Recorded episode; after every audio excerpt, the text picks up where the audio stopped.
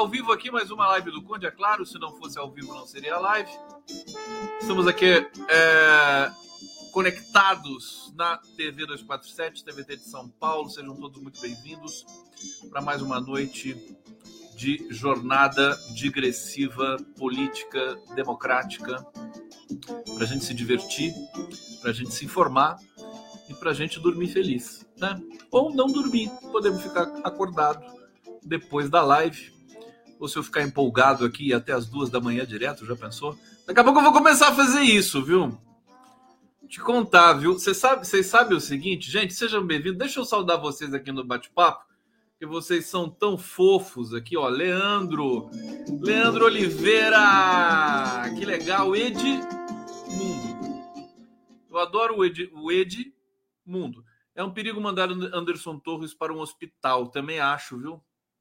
O, o Alexandre de Moraes, já, já vou trazer a notícia inteira para vocês aqui, mas o Alexandre de Moraes falou, quer saber da saúde do Anderson Torres, sinal de alerta no STF, né?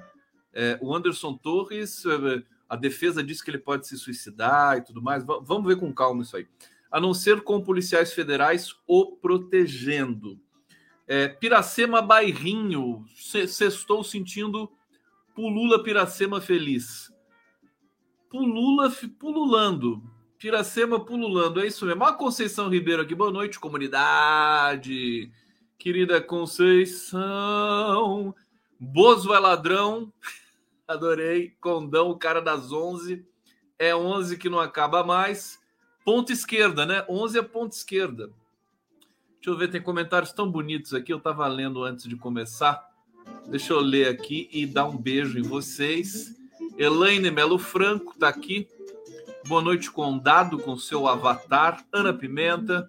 Olá, povos. Noite. Fala e grita, Condão. E sussurra também, né, Pimenta? Fala e grita e sussurra.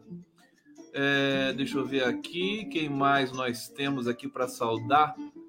tão bacana. São Lopes dando parabéns aqui, não sei, não sei para quem.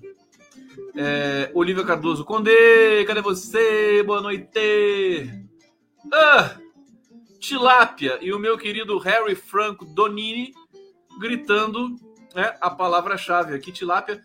E eu quero agradecer os novos membros aqui, ainda não são do meu canal, mas quando eu lançar a minha família de membros, né? Membro tilápia, membro, membro coraçãozinho, vocês vão ficar enlouquecidos. Membro violão. Deixa eu agradecer aqui Maria Laura Misa, Misailides. Não sei se está aqui, né? Mas obrigado por se tornar membro. Raimundo Araújo Nobre. São aqui as, as mensagens verdinhas. Kleber Cândia. É, Evaldo, Edvaldo Fonseca. Eliana Miranda de Sá Moreira e Rogério Matuque? Como assim, Rogério Matuque? Você já é membro aqui faz, faz um século. Como assim tá virando membro de novo? Tá virando membro aonde, meu filho? Beijo, Rogério Matuque. Cara chato, Conde, né? É chato. Chato, chato, chato. Olha, vamos falar do. Tá tudo bem? Vocês querem me pautar? Querem que eu fale de alguma coisa específica para vocês, assim? É? Fica à vontade, viu? Aqui vocês é que mandam. Tá aqui o Pix do Condão. Tá aqui a, a Thelma Guelpa já aqui colaborando, toda elegante, toda de branco. É, não tá de branco, né? Mas o fundo é branco e o cabelo é branco. Eu acho o cabelo. Olha, vou contar um segredo para vocês. Posso? Eu tenho. Mulher com cabelo branco, eu acho a coisa mais linda do mundo. Já falei para, eu acho tão bonito o cabelo branco numa mulher, tão bonito, fico, fico louco, quase incontrolável, assim de, de, de sabe, de, de, de, felicidade, né? De alegria de ver. É muito sexy para mim, muito sexy, não é? Eu paro, sempre quando aparece, e, é muito raro, é muito raro aparecer mulher de cabelo branco. As mulheres, não gosto, aquela coisa, tinge o cabelo e tal. Eu não sei, talvez seja uma predileção minha pela autenticidade, né? Aquela coisa, essa mulher que assume o cabelo branco é, é certamente uma mulher de personalidade. É, eu tenho uma linguista, a Luciana Salazar, jovem, né? 40 anos, tem o cabelo branco, branco, branco. Participou daquela jornada do Barão de Tararé e do Observatório das Eleições, que foi linda a jornada, debate. Eu, eu mediei uma mesa que foi muito legal. Ela tem o cabelo todo branco. Linda, linda. Fica, a mulher fica mais bonita. Não é? O que, que vocês acham? Polêmica? Vamos lá, colaborando com o Conde, no Pix, aqui no Superchat, em todas as redes, 247, TVT, todas têm TV GGN, todas têm Superchat. E, mas hoje eu vou entender se não vier muito, porque, né? Final do mês, né? Final do mês, mas no começo do mês eu vou cobrar. Olha, gente, o Moraes. O, deixa eu ver o que vocês estão falando aqui do cabelo branco. Tem gente que não gosta. A Vera, Vera Barreiro, eu não gosto de cabelo branco. Por quê? Não, mas eu, sim. Sabe? É... Torres está dizendo, Torres está mentindo. Vanderlei Rosa, Torres está mentindo, não tem problema, não mentiu. Abre as senhas, então não merece clemência. O Torres é um dos grandes responsáveis pelo 8 de janeiro, pela intentona golpista. Aline Bittencourt, não gostavam, agora cada vez mais as mulheres estão assumindo. Olha a Aline Bittencourt, lindíssima aqui na Terça Bukovitz, então vou mandar uma foto minha para você. Posso? Pode, na Terça? Pode. Manda para mim, ó. Deixa eu botar meu e-mail aqui para você, ó. Manda. Pode mandar que eu, que eu amo. Deixa eu ver aqui. Ai, ai, ai. Penha Costa, adotei os cabelos. Tô sendo honesto comigo. nunca falei isso assim, publicamente. Que é uma coisa, né, perigosa, né? Ixi, cara gosta de cabelo branco, tô com medo. Dilma Vilmar Azeredo. Aos 25 anos eu já tinha cabelos brancos. Isso é genética, sim. É lindo demais. É, obrigado, Joaquim Nogueira. Se tornando membro aqui. Deixa eu ver o que mais vocês falaram. A, a Eliane Peixoto. Aí, obrigado. Conde da Talfeira do Agro e a... Ah, a Isabel Cristina tá querendo uma pauta aqui. Vou falar, vou falar disso, tá, querida? Vou falar.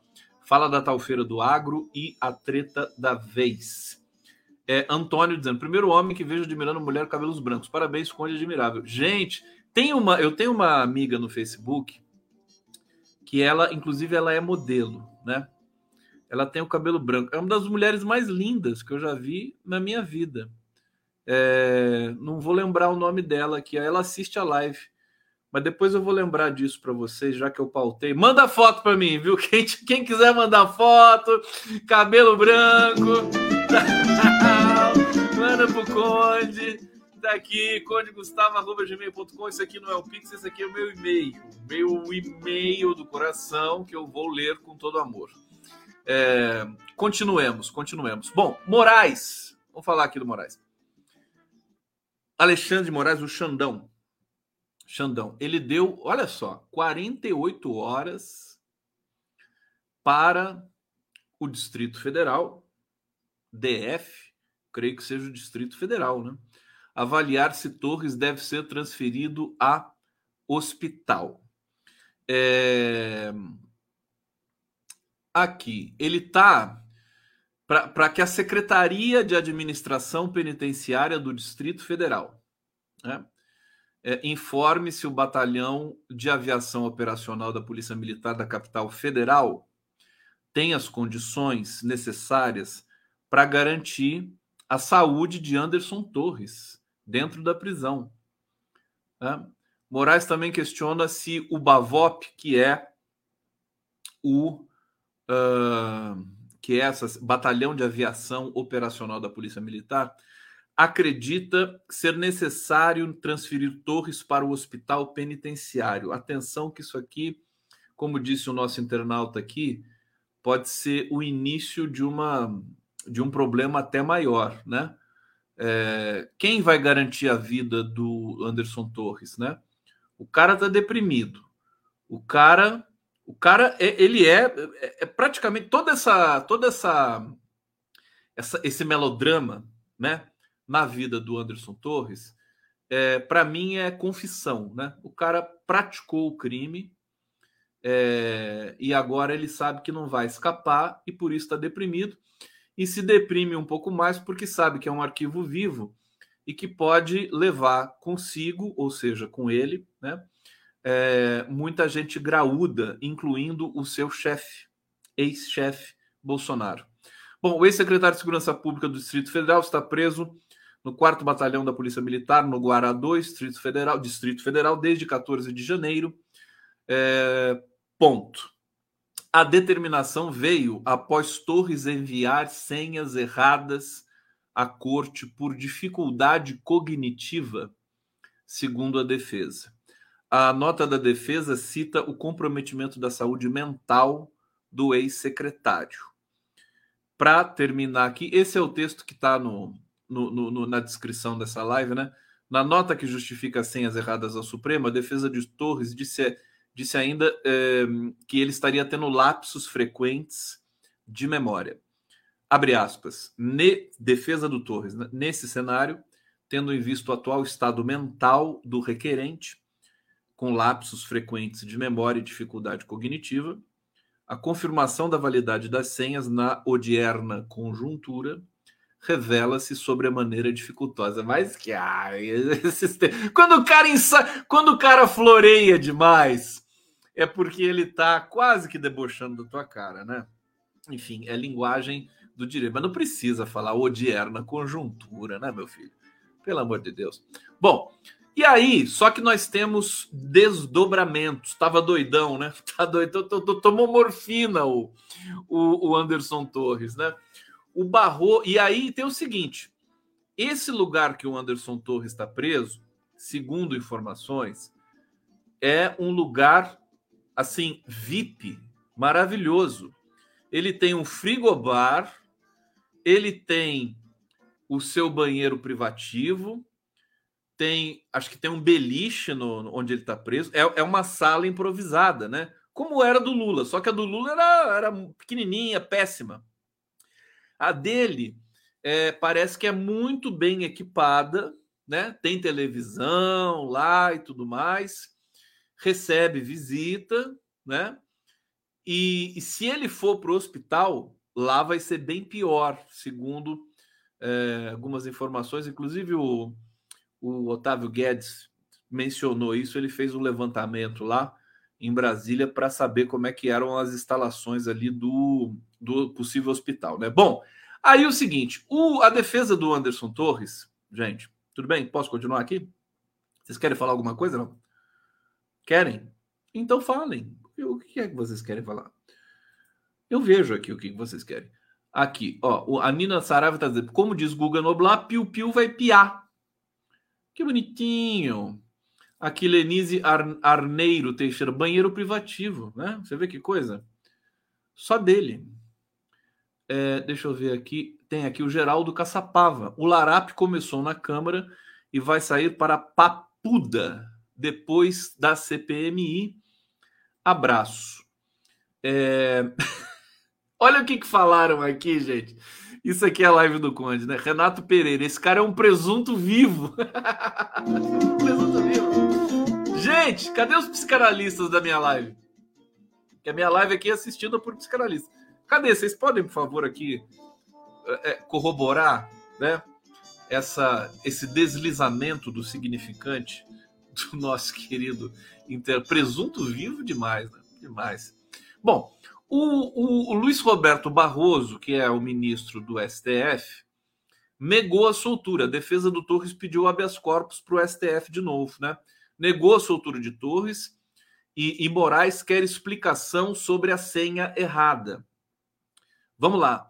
É, Luiz Roberto Barroso é, negou pedidos de habeas corpus feito pela, feitos pela defesa do ministro Anderson Torres sobre decisão expedida anteriormente pelo ministro Alexandre de Moraes. O que, que o Barroso sustentou? Né? Que, o, é, que o plenário do STF já reafirmou sua jurisprudência no sentido de não ser cabível habeas corpus impetrado contra a decisão monocrática de ministro da Corte. Essas churumelas técnicas, né? É, Moraes, também hoje, né, o Moraes intimou os advogados do Anderson Torres a prestarem esclarecimentos em até 48 horas sobre as senhas de dispositivos entregues pelo ex-ministro da Justiça do governo Bolsonaro. Olha, sabe o que eu acho que está em jogo aqui? O Anderson Torres, quando ele se entregou para a Polícia Federal, ele veio de Miami para Brasília e é, disse que perdeu o celular, né? E, e o celular desapareceu, certo? Tudo isso tem a ver com a pressão que a, a, a milícia Bolsonaro faz sobre o Anderson Torres. As senhas erradas, eu duvido muito que tenha sido por estava doidão, é, essa coisa é, cognitiva, né? Eu, eu, duvido, eu acho assim, ele está querendo ganhar tempo, entendeu? Porque ele está realmente com medo. Eu, eu diria o seguinte, meu querido Anderson Moraes, seja corajoso, sabe? Você vai ser beneficiado se você entregar o verme do teu ex-chefe, você vai ser lembrado por todos nós brasileiros como uma figura importante na história brasileira. Você pode, inclusive, ser beneficiado com uma delação premiada. Seja corajoso. Você tem medo que ele mate a sua família? É isso? Você tem medo que os milicianos persigam sua família? Então, diz isso para a justiça. Pede para a justiça levar tua família para Miami. Entendeu? Pede para fazer proteção com a tua família. Você não tem por onde escapar mais, meu querido. Não tem por onde escapar. Se você ficar nessa agonia, você vai acabar morrendo. É isso que você quer? Bom, tem gente que prefere morrer a encarar a realidade, né? É, é, segundo a decisão de Moraes, a Polícia Federal informou que nenhuma das senhas fornecidas estava correta e inviabilizou a extração de dados no serviço de nuvem, né, no cloud, ali do. É, deve ser um iPhone que ele tem, né? Deve ser o, a nuvem do, da Apple. Torres é alvo de investigação, vocês já sabem disso. É, aqui, segundo o documento, informações prestadas pela psiquiatra da Secretaria de Saúde do Distrito Federal dão conta da gravidade do quadro psíquico do ex-ministro, além dos efeitos dos medicamentos que lhe foram e estão sendo ministrados. É, aqui você tem uma, um relato, um, uma uma explicação da, da psiquiatria, né? Abre aspas, né? Neste cenário, tendo em vista o atual estado mental do requerente, com lapsos frequentes de memória, ah, isso aqui eu já tinha lido, revela-se sobre a maneira dificultosa. É, Ressalta-se ainda que nos dias de hoje é natural que os usuários não mais se preocupem em decorar senhas. Quem falou? Quem falou isso? Já que a modernidade permite que os aparelhos armazenem as senhas com a possibilidade de utilização do Face ID ou mesmo de sua digital para fins de acesso a seus dados pessoais, o que representa mais um empecilho para a memorização de senhas. Olha, é isso, né? Deixa eu ver se tem mais uma nota sobre o, o Anderson Torres. Tem aqui, e para fechar o assunto Anderson Torres aqui, para não perder muito tempo com vocês com esse tema, né? É, PF, Polícia Federal, recebeu o mapeamento usado por Anderson Torres para operação no segundo turno das eleições. Então ele está muito complicado, porque no segundo turno das eleições ele ordenou aquelas operações da Polícia Rodoviária Federal, como ministro da Justiça, né, é, do Bolsonaro, e fez aquilo que todo mundo já sabe, né, operações intensas, ostensivas na região Nordeste, onde o Lula tinha maior votação, né? E tem ali ainda um submapeamento nas cidades que o Lula tinha mais votação e que foram onde, eh, foi, foram onde o, o Anderson Torres é, dirigiu, encaminhou as é, operações da Polícia Rodoviária Federal e que, que, que, que, que no Brasil inteiro né, teve operações da Polícia Rodoviária Federal, mas a proporção, né, no Rio Grande do Sul teve, eu não sei o número, mas teve ali uma, um tanto, no, no, em São Paulo teve um pouco, na região norte, na região centro-oeste um pouco, e no nordeste uma quantidade gigantesca que mais do que todas somadas, né? É, então é isso. Vamos torcer para o Anderson Torres acordar para a vida.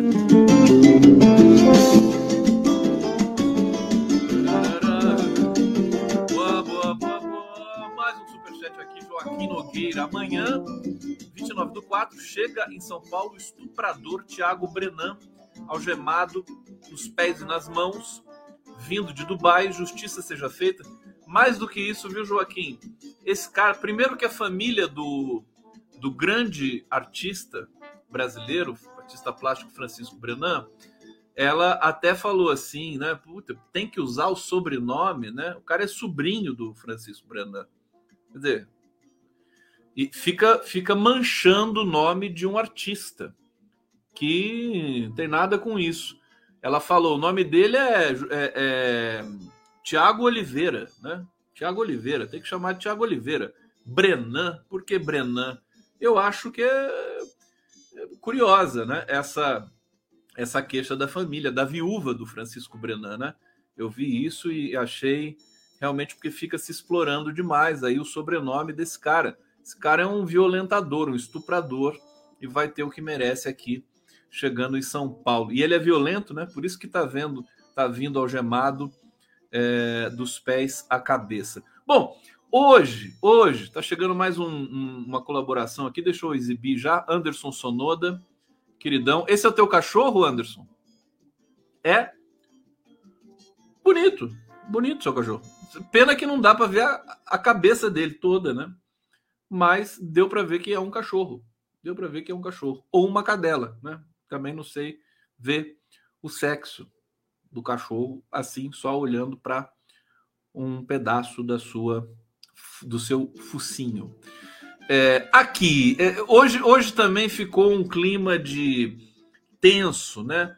Porque é, depoimentos do, do, do, general G. Dias, né? Do Gonçalves, Gonçalves Dias, estão começando a ser divulgados, né? Trechos dos depoimentos. A CPI do, do, da CPMI do golpe já pediu depoimentos do Gonçalves Dias, vai ser um pega para capar. Eu acho que o governo tem vantagem nisso, mas é, como o GSI realmente cada vez fica mais evidente isso, infelizmente, o GSI prevaricou. O GSI fez um papel, né?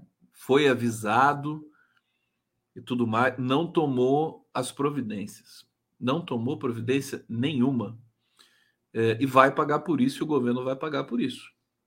Agora, o, não se pode esconder a, o, o, verdadeiro centro de tudo isso, que é a tentativa de golpe, né? E a violência que foi praticada contra a democracia brasileira. Judite Serri está aqui. Boa noite, Conde. Boa noite, Judite.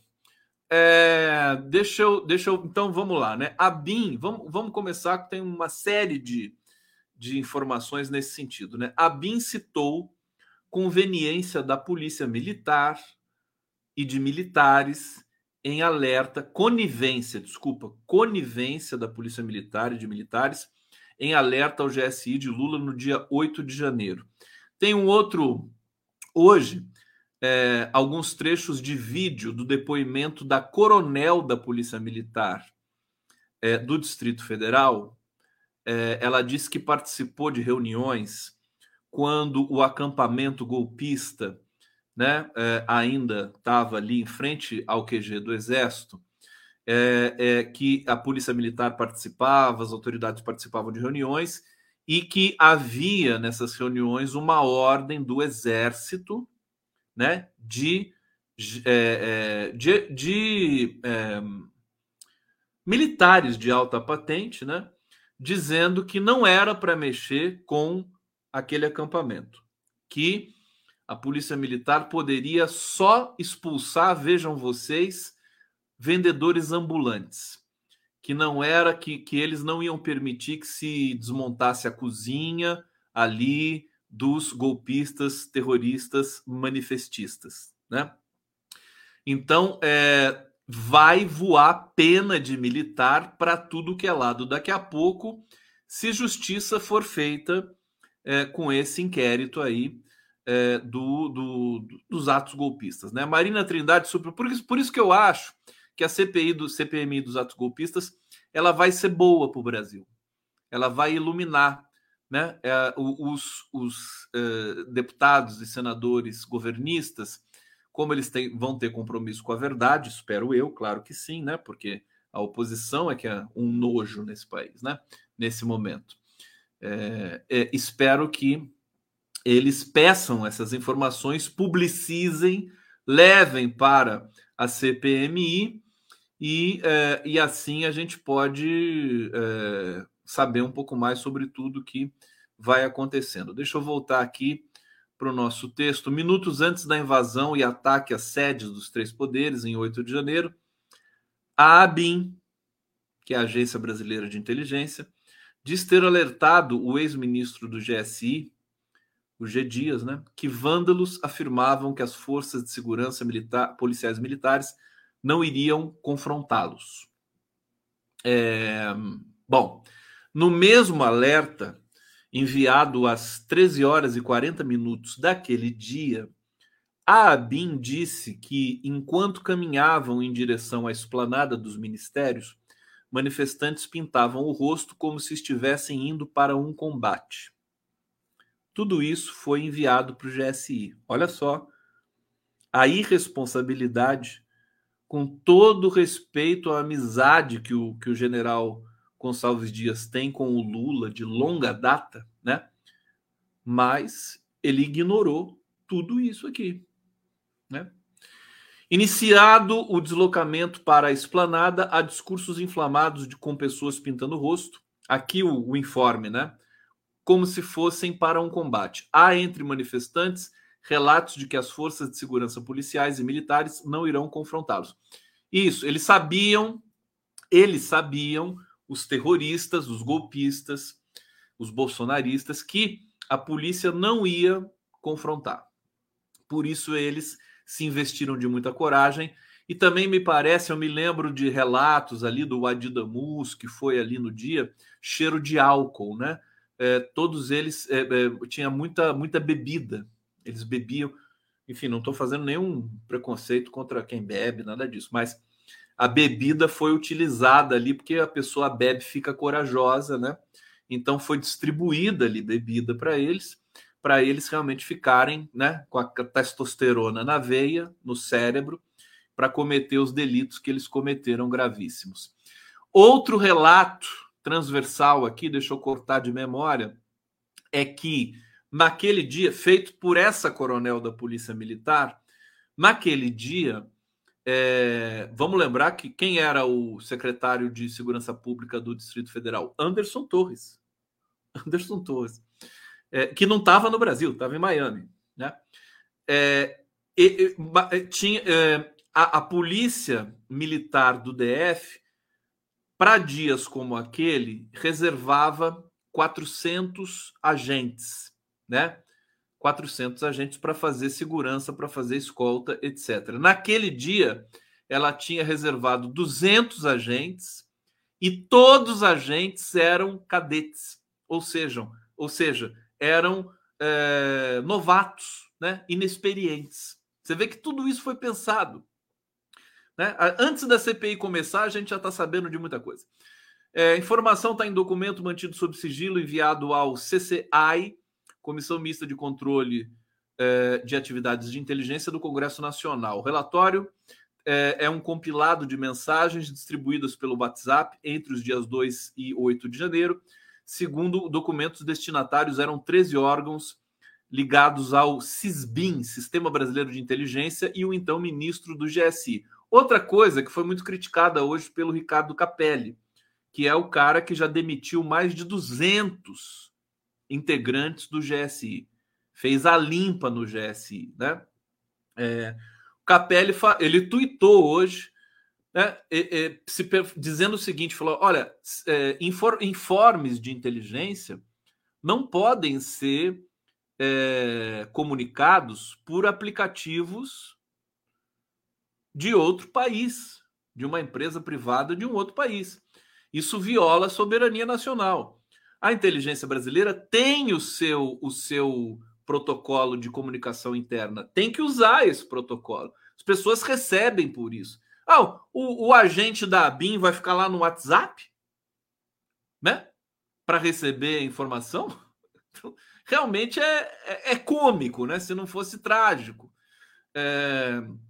Então, são informações que durante o dia de hoje tomaram conta aí do noticiário, elevando um pouco a atenção. Eu vou falar do Lula no acampamento Terra Livre. O Lula ficou um pouco alheio hoje a essas questões e num momento bonito, demarcou, demarcou seis territórios indígenas hoje pelo Brasil. Vou falar disso, foi uma coisa muito bonita. Mas os bastidores de Brasília estão numa temperatura muito alta, né? É, e aí eu tenho mais, mais alguma informação nesse campo para vocês. Deixa eu colocar a música aqui para eu encontrar aqui a nossa fonte. Olha, gente, tem a Argentina abandonando o dólar. É. Argentina abandonando o dólar é, e entrando numa crise gigantesca. O Alberto Fernandes veio para o Brasil de urgência porque acho que acabou o dólar, acabaram as reservas de dólar da Argentina. É, aqui, em meio à grave crise econômica argentina, Fernandes virá às pressas, já, já deve estar aqui, né?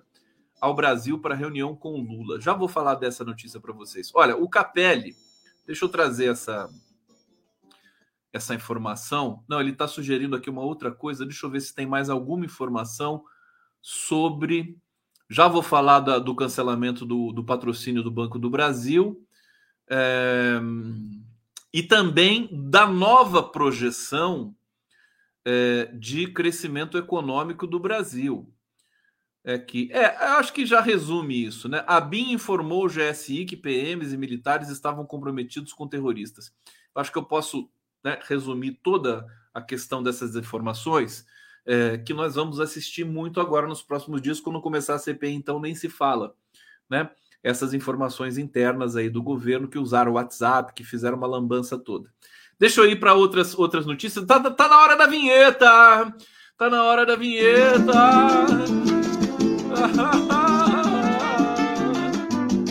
Cadê você? Hoje, espera um pouco. Tomar café, almoçar e jantar. Tomar café, almoçar e jantar. E amando outra vez, graças a Deus eu estou aqui. Firme, forte, firme. Tomar café, almoçar e jantar. Tomar café, almoçar e jantar. Um abraço e até o próximo café. Tomar café, almoçar e jantar. Olha que coisa linda aqui. O Edu Negão. Olha que legal o Edu Negão aqui. Instrumentos para capoeira. Salve Conde, forte abraço, meu camarada. O Edu Negão, você vende, faz e vende instrumentos para capoeira? Eu estou precisando, meu querido. Você pode mandar um, um e-mail para mim para eu encomendar com você? Tá aqui, ó, condegustavo.gmail.com. Eu tô querendo um, um, um birimbau novo, que o meu já não dá mais. Eu tenho a cabaça novinha, mas o birimbau não. Anota aí, o Edu, condegustavo.gmail.com. É, deixa eu voltar aqui pro comentário do Edu Negão. Cadê o Edu Negão? Cadê aqui? Ele tá me saudando aqui, muito gentil, muito simpático. E, e, olha como é bacana, como o público aqui é maravilhoso. Isso aqui é um network fantástico, né? A gente vê trabalho, vê um monte de coisa aqui. Não estou achando mais o comentário do Edu Negão, Jesus Cristo, Maria José. Tá aqui, ó. Instrumentos para capoeira. Eu li isso aqui já fiquei doido já. Eu queria, eu quero um atabaque, né? Aliás, vocês vão financiar para mim isso aí, né? Um birimbau, um atabaque e que mais? que mais? Alguma coisa a mais eu quero também. Então, o Edu Negão, para quem quiser fazer, comprar os instrumentos de capoeira com o Edu Negão aqui, é, depois é só falar comigo. Se ele me mandar o um e-mail e ficar meu amigo, a gente, eu vou divulgar o trabalho dele aqui sempre, né? É, que fantástico. Deixa eu trazer as notícias é, é que fervem aqui, é, que é o seguinte, gente. Deixa eu pegar aqui. É, crescimento. Essa aqui do crescimento é demais. É uma excelente notícia. E ela vai um pouco naquele. Vocês sabem, ontem eu estava muito pistola com, com, o governo, né? A questão da PL das fake news, a PL da morte, é, que vai sufocar as mídias independentes, e é uma PL feita por encomenda pela Rede Globo de televisão. Aquilo ali é puro lobby, né? É bem nojentinho aquilo lá. É, lamento muito, lamento o governo nessa área. Governo, é, veja, esse governo também, outra coisa. Não é governo Lula. Isso não é governo Lula. Ele próprio falou isso. Isso é, um, é não é governo do PT. Ele próprio falou isso. Isso é um governo genérico, gente.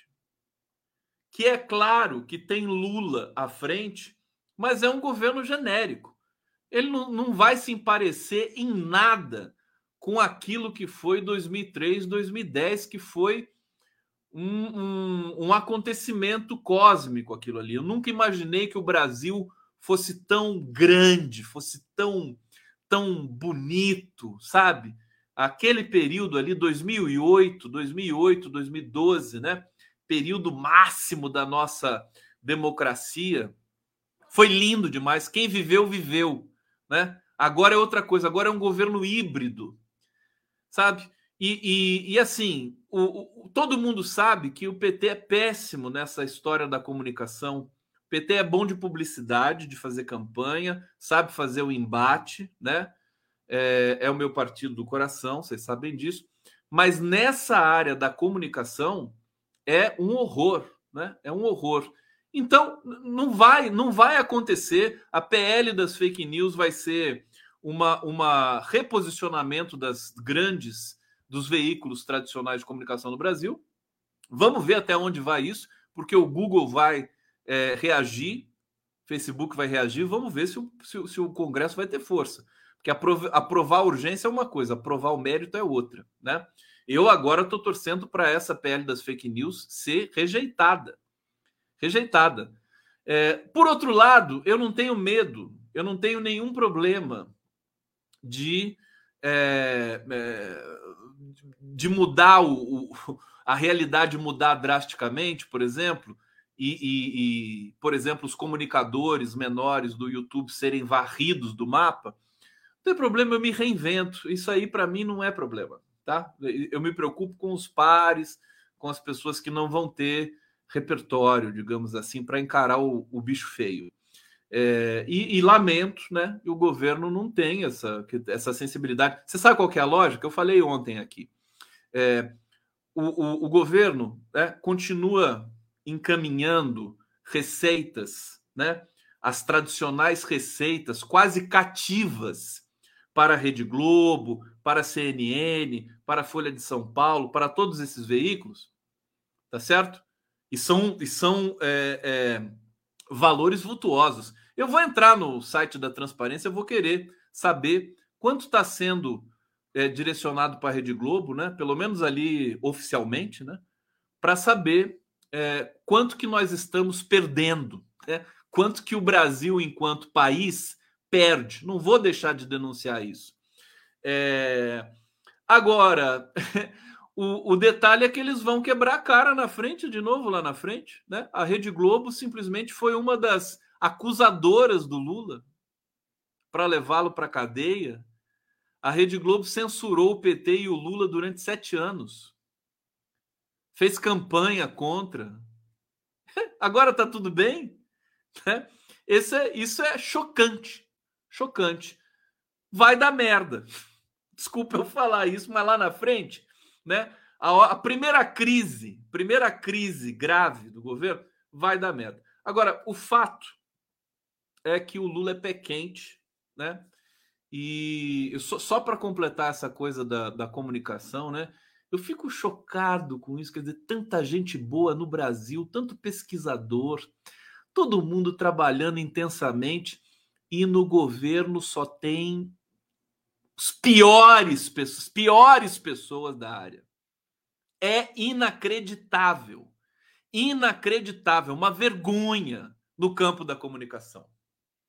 As piores. As piores. é gente que não entende nada de rede social, de internet, sabe? Você vê um governo, um governo que é, passa mensagem por WhatsApp no, no, no circuito da inteligência. Precisa falar mais alguma coisa? Então, é isso. É um governo híbrido. Híbrido. Eu vou, né? Minha defesa ao Lula, a pessoa do Lula, aos ministros que estão afinados com Lula, mas é um governo híbrido e um governo genérico, tá certo? É... E estou aqui no papel é, de que o próprio Lula pediu para que a gente alertasse. Espero que os alertas funcionem em algum momento. É, o Antônio Gorski. Gorski! Você veio da Rússia, meu querido. Conde, tua live é o resumo da ópera do dia, querido. Obrigado. É isso, a minha intenção é essa, fazer um resumo de tudo que aconteceu de mais importante. Obrigado pelo carinho, obrigado pela colaboração. Joaquim Nogueira, logo a Globo que assassinou a esposa e o neto do Lula. Quer dizer, sabe, foi a Lava Jato, mas a Globo está implicada nisso. É óbvio. Deixa eu ver aqui.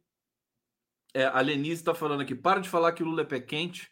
Foi preso por quase dois anos, perdeu o irmão, neto. É muito sofrimento, Conde. Ah, mas mas é, no, no, no, se você olhar a história, né? O Lula de 2013 a 2008 teve o boom de commodities aqui no Brasil. Ele é um cara que traz coisa boa porque ele é um cara bom. Ser pé quente, para mim, é isso, né? O cara é um cara. O Bolsonaro, por exemplo, é um pé frio. O cara só gosta de morte, só gosta de tortura, de mentira. Então só vai atrair coisa ruim para ele. O Lula não, ele atrai coisa boa. Agora que às vezes para você atrair coisa boa, você passa por provações, né? O Lula passou por uma provação. É, mas enfim, vamos lá. Deixa eu, deixa eu trazer aqui essa informação fantástica. E por isso que eu estou dizendo que o Lula é pé quente. Olha isso aqui. Crescimento no início de 2023 surpreende e bancos revisam para cima as projeções. Eu já vinha dizendo aqui, já vinha dizendo aqui, vocês sabem disso, né? que é, tem coisas que a ciência não explica. Né? Por exemplo, o Brasil ter esse juro tão alto, é, como é como explicar que o Brasil né, tá é, com o crescimento tá apontando para cima? É uma incongruência, né? Mas por que, que isso está acontecendo? Bom, primeiro, o Lula na presidência ele, né, e a mudança de governo e o fim da pandemia, né, é, e, e, a defenestração do Bolsonaro, isso já gera um, uma, um estado psicológico melhor no brasileiro. A diferença é brutal na, no rendimento dessas pessoas. Elas trabalham mais, melhor, né? Você começa a ter mais sonhos, né? Vem aí, você tem concomitante a isso, você tem uma realidade terrível de quebradeira de empresas, de microempresas e tudo mais. Mas, ao mesmo tempo, você tem um Brasil querendo sair dessa situação de estagnação. O Brasil está estagnado há 10 anos. Desde que o governo Dilma começou a ser sabotado pelo Aécio Neves. Né? O governo Dilma despencou 7 pontos de PIB em dois anos, acho que é 2014, 2015, uma coisa assim. Isso é foi, foi um ataque violento das elites ao Brasil. A gente deveria ser indenizado por isso. Né? Como, é, como é que você interrompe o, a linha de crescimento uniforme que o Lula construiu ali, terminando o ano de 2010 com 7,8% de crescimento? Sabe? É, é, a Dilma, nos dois primeiros anos é, do governo, manteve um padrão forte de crescimento, ainda que bastante mais baixo, mas é que 2010 foi fora da curva, né? E aí você tem uma queda, um mergulho 2014, 2015, e depois veio o golpe, depois é Temer, depois é Bolsonaro, depois é pandemia, depois é o horror, né? Dez anos, sabe o que é perder dez anos da sua da história de um país? Dez anos jogados no lixo tem noção do que é isso? Quer dizer, é uma coisa que compromete uma geração inteira, inteira. E agora não vai ser trivial. Eu estava pegando uma.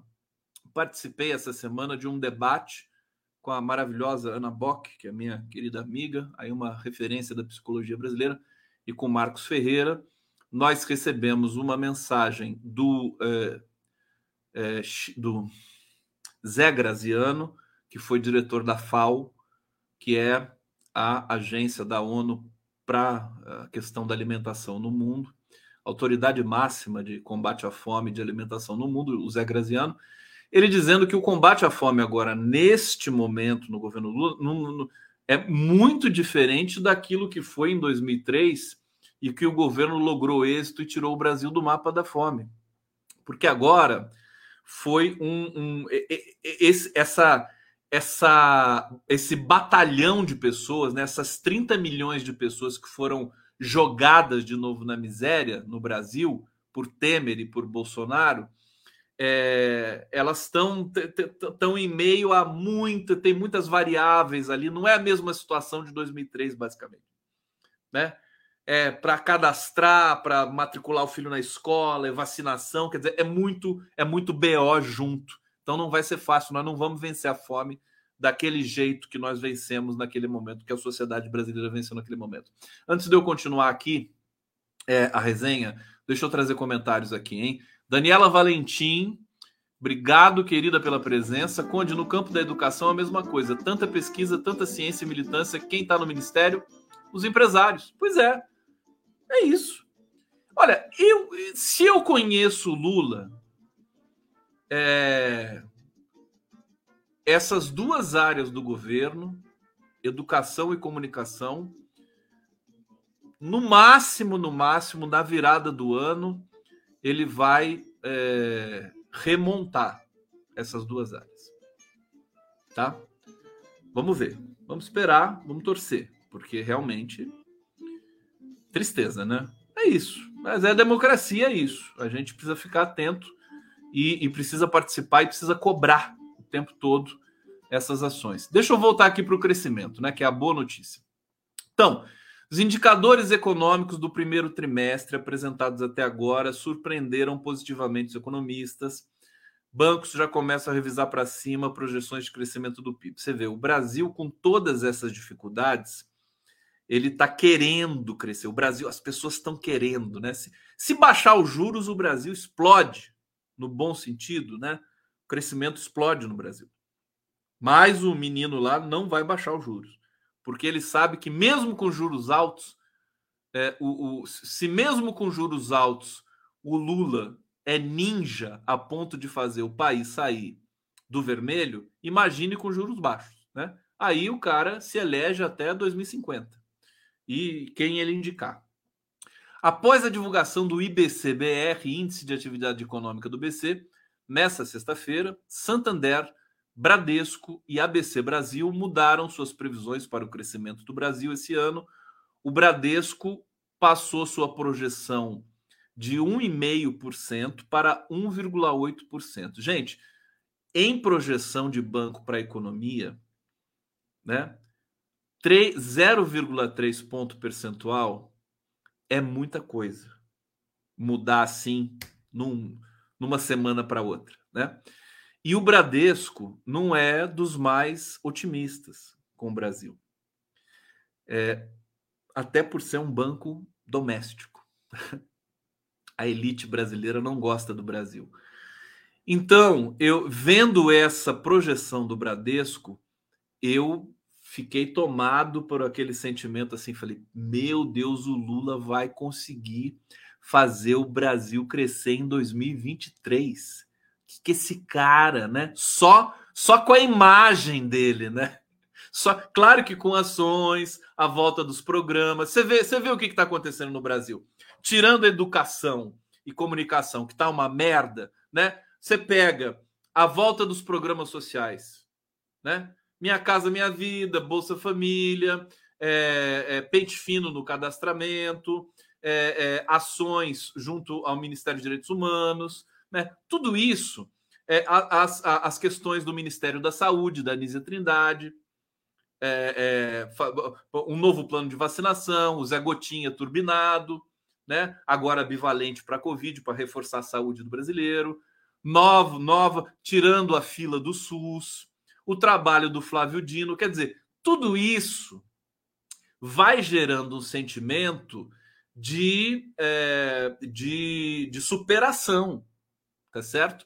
Então você tem um pedaço do Brasil que está doido para crescer e para e para celebrar, entendeu? E para ir com tudo. E é isso. E daqui a pouco a gente vai ter informes de emprego que também devem ser é, melhores do que os últimos, né? O Banco Central divulgou nessa sexta-feira, bom, a taxa de expansão mais elevada desde junho de 2020, 4,86%, né? É, com relação, em relação a fevereiro com relação ao mês anterior. Deixa eu pegar aqui toda a informação, peraí. Crescimento de 3,32 em fevereiro em relação ao mês anterior. Dado dessazonalizado, que é um indicador do PIB. Foi a taxa de expansão mais elevada desde junho de 2020. Então foi 3,32, tá? Na sequência das quedas intensas provocadas pelas paralisações devido à pandemia de Covid-19. No relatório, o Departamento Econômico do Bradesco, comandado por Fernando Honorato, afirma que o mercado de trabalho continua aquecido, uh, o que deve sustentar a renda e o consumo das famílias em 2023. Ao mesmo tempo, o PIB agropecuário deve ser ainda mais forte do que prevíamos anteriormente. Então é isso. Esse Brasil, ele se empolga, ele lembra, ele lembra de como foi o Brasil de Lula. Quer dizer, o Lula tem é um recal que não é um recal eleitoral, é um recal governamental, né? A, pe, a pessoa lembra do que foi o governo Lula lá atrás e ela acha que está no governo Lula de novo e tá, né? Só que é um outro governo Lula. É, mas, mas é isso, causa uma expectativa forte e a gente tem um aquecimento da economia. Esse dado é fantástico, fantástico, mas infelizmente ele vai servir de subsídio para o Campos Neto continuar com o juro alto, que ele vai falar assim: olha, com juro alto a economia está aquecendo, imagina se eu baixar o juro. Quer dizer, se ele baixar o juro, a gente vai ter crescimento chinês aqui, né? Isso é muito bacana. Bom, vamos falar do, do Agri, Agri Show. Seguinte, governo ameaça cancelar patrocínio do Banco do Brasil. Ameaça não, já cancelou, né? Já cancelou. Patrocínio do Banco do Brasil Agri Show após mal-estar por convite de Bolsonaro. Isso aqui é interessante, gente, essa feira agropecuária, né? É, que acontece em Ribeirão Preto, é, Agri Show. É uma feira grande, Feira Internacional de Tecnologia Agrícola em Ação. Esse pessoal, que é tudo bolsonarista, eles conseguiram um patrocínio do Banco do Brasil.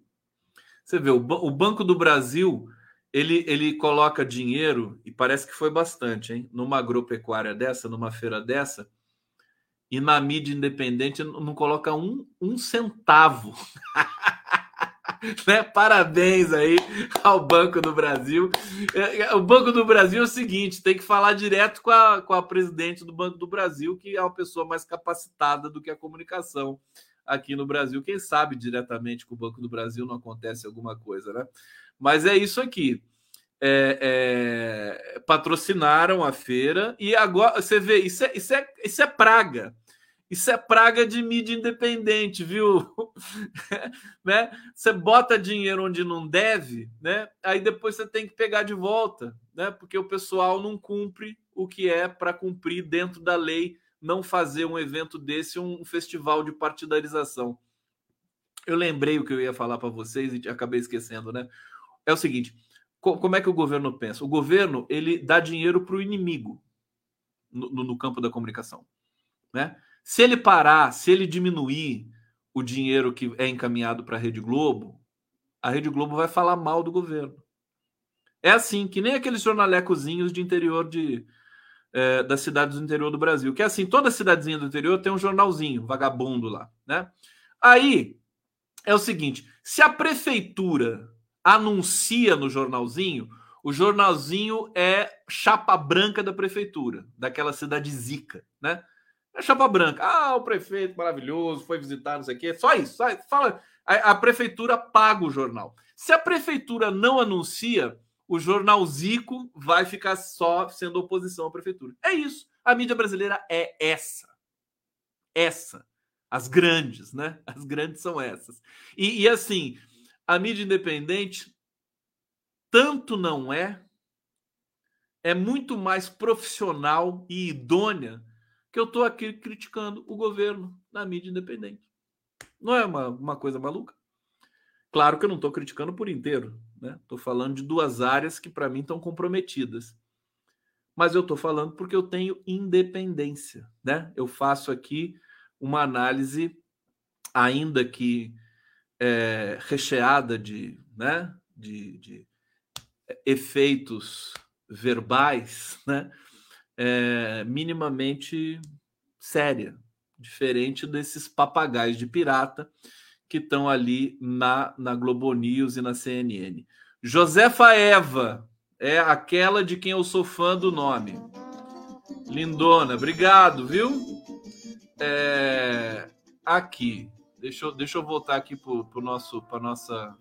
E aí é o seguinte, não só para completar, o governo encaminha o dinheiro para o inimigo, para calar a boca do inimigo, e para os amigos, quer dizer, para quem defende a democracia, que nós nem somos amigos, né? Para quem defende a democracia, o que, que esse governo híbrido faz? Nada, né? Porque não precisa. Porque a gente já defende a democracia. Por que, que um governo vai vai dar dinheiro para quem já defende a democracia? Não precisa. A gente já está feliz, né? Já estão defendendo a democracia, não precisa fazer nada. Manda para o inimigo que é melhor. Tá aí. É isso aqui. O Luiz Campos chegou agora aqui, Luiz Campos, Rojo da Paraíba. O que aconteceu? Tava bebendo cerveja, meu filho? Fala, Luiz Campos da Paraíba! Condê, cheguei no fim, mas cheguei. tá aqui, obrigado, obrigado. Pessoal, tarda, mas não falha. Tarda, mas chega. E se não chegar, assiste de manhã, assiste outro dia à tarde. Deixa eu agradecer aqui todos que estão nos assistindo. TV 247, público maravilhoso sempre. TVT, Opera Mundi, Opera Mundi, TV GGN, Jornalistas Livres, Canal do Conde e o Prerrogativas sempre me surpreendendo. Amanhã, gente, o Prerrogativas vai fazer uma ação linda é, em São Paulo junto com o MST. Olha que coisa bonita. Deixa eu pegar essa foto aqui que eu tinha estava até esquecendo. É, nós vamos dar flashes. Deixa eu já anunciar. E tá acabando a live. Meu Deus do céu, nem estava ciente disso.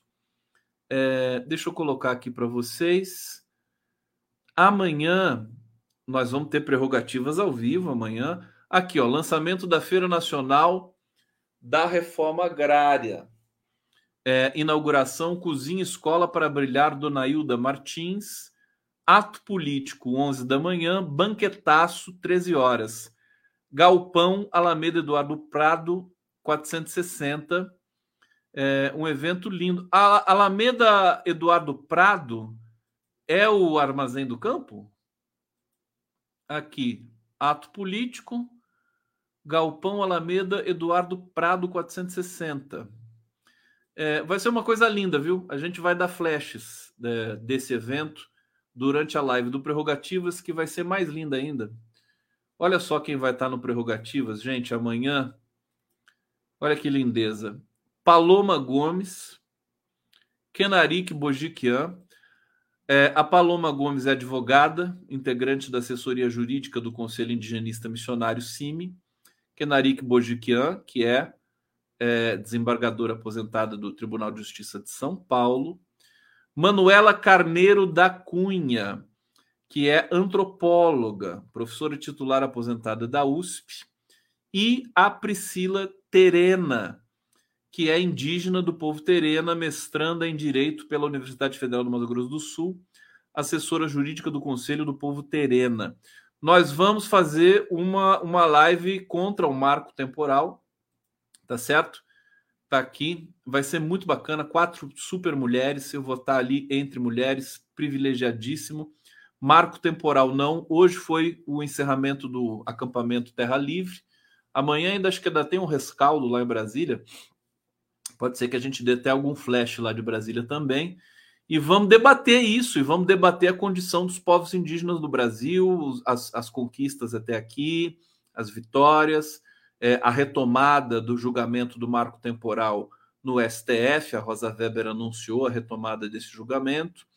É, e, e, e, a gente está numa. Né, o Lula fez a demarcação de três, três novos territórios indígenas aí hoje, anunciou essa demarcação, assinou ali ao vivo e a cores no evento, no palanque do acampamento Terra Livre, é, e, e disse que quer demarcar todas as terras indígenas do Brasil até 2026. Isso é uma promessa bonita, importante.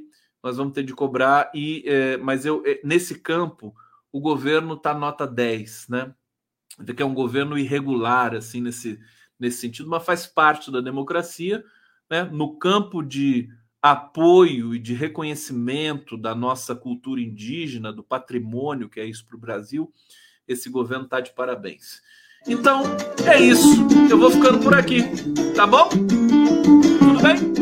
Ó, beijo.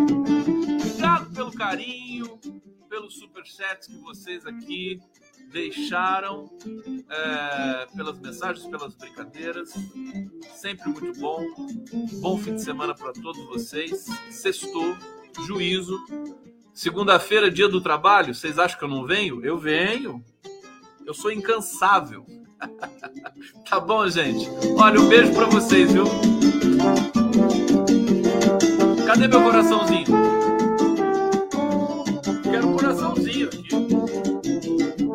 Vocês mandarem para mim? Vem. Cadê? Luiz Campos, parabéns, Antônio. O pessoal continua mandando mensagem aqui. Vamos terminar aqui, ó. Antônio Gorski, em um minuto estarei fazendo 69 anos. Parabéns, já é. Parabéns, Antônio Gorski. 69, que adoro esse número também. Amo.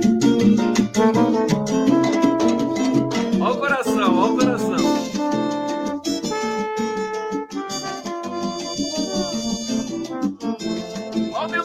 Giro aqui.